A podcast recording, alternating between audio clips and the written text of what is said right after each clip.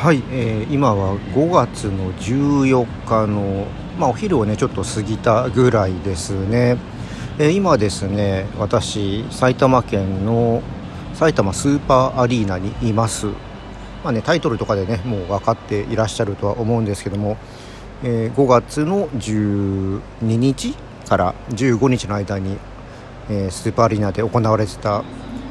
えー、欅広場ビール祭りに、えー、お手伝いに来ています。3年ぶりのね開催ということでなんかねいろいろとなんか、うん、この場に来てみたら思うことがあったのでまあちょっとねまとめようかなと思って今急遽音を取っております、えー、今回はですね、まあ、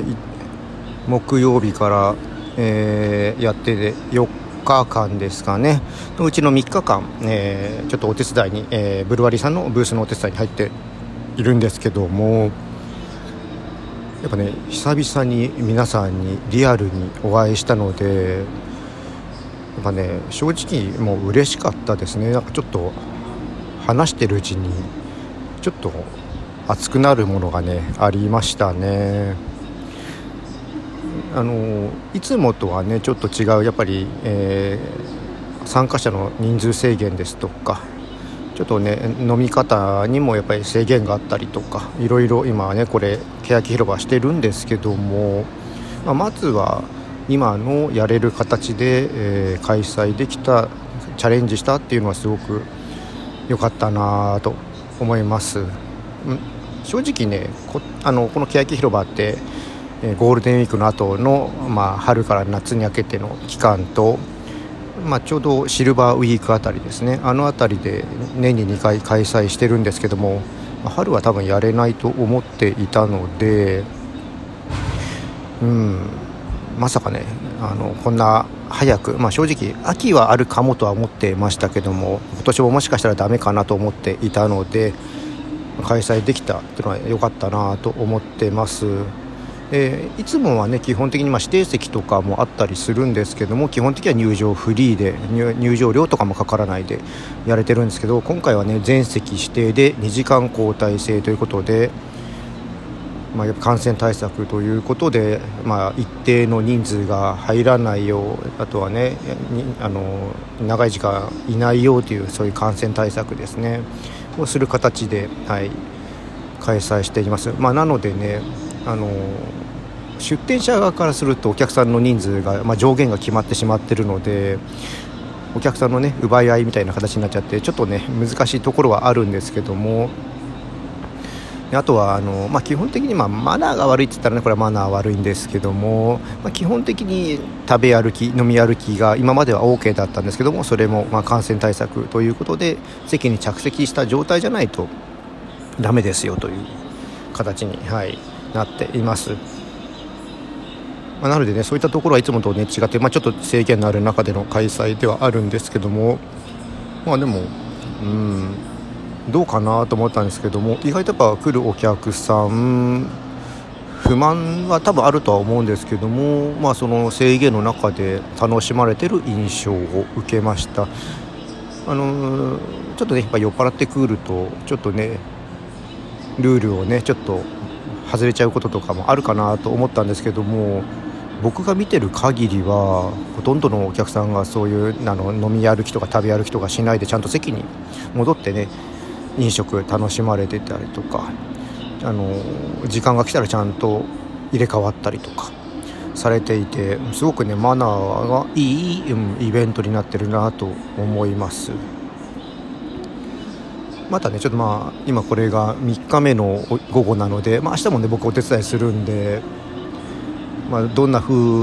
に、ね、なるかわからないんですけども今までねここまで、え体験してきた中ではすごくマナーのいい感じで皆さんこの制限ある中でこの欅広場っていうビール祭りイベントをね楽しまれてる復活をね、まあ、喜ばれてるっていう感じを受けました。うん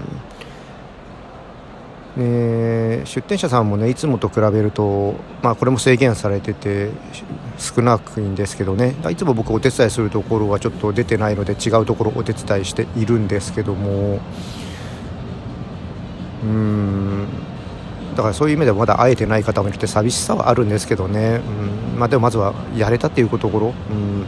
よかったなと思ってます。なかなかねこのアルコールのイベントはここ2年ねやっぱりいろいろ難しいところがあったのでまず第一歩というところでね踏み出せたのは良かったかなと思います。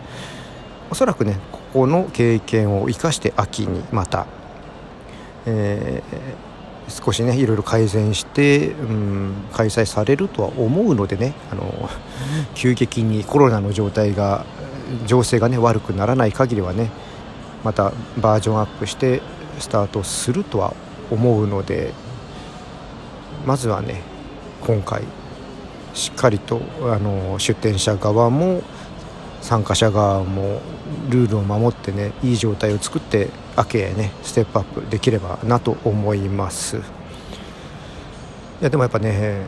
いろいろねオンラインとかでお会いしてたりね、えー、する人もいて久々感実際のね久々感はないなっていう人もいるんですけどもやっぱり実際リアルに会って話をするとその空気感ですとか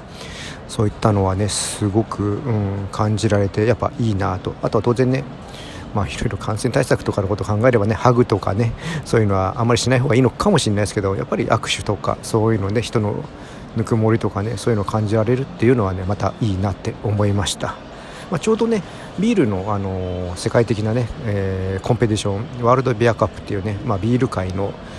オリンピックと言われる大会が直前にアメリカであって日本のブルワリーさんがねいくつか最高のね賞を取っていたんですけどその賞を取ったところがね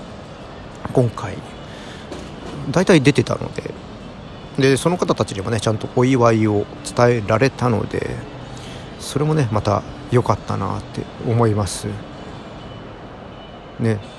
賞を取った、まあ、ちょうどねこの収録した時もその賞を取ったビールね宮崎の秀治ビールさんのクリクロっていうビールを飲んでいるんですけどねそういったもう世界一になったねビールを直にね飲みながらこうやって収録を外でできてるっていうのもねちょっと僕は今幸せを感じています。はいということでね、まあ、今回ちょっと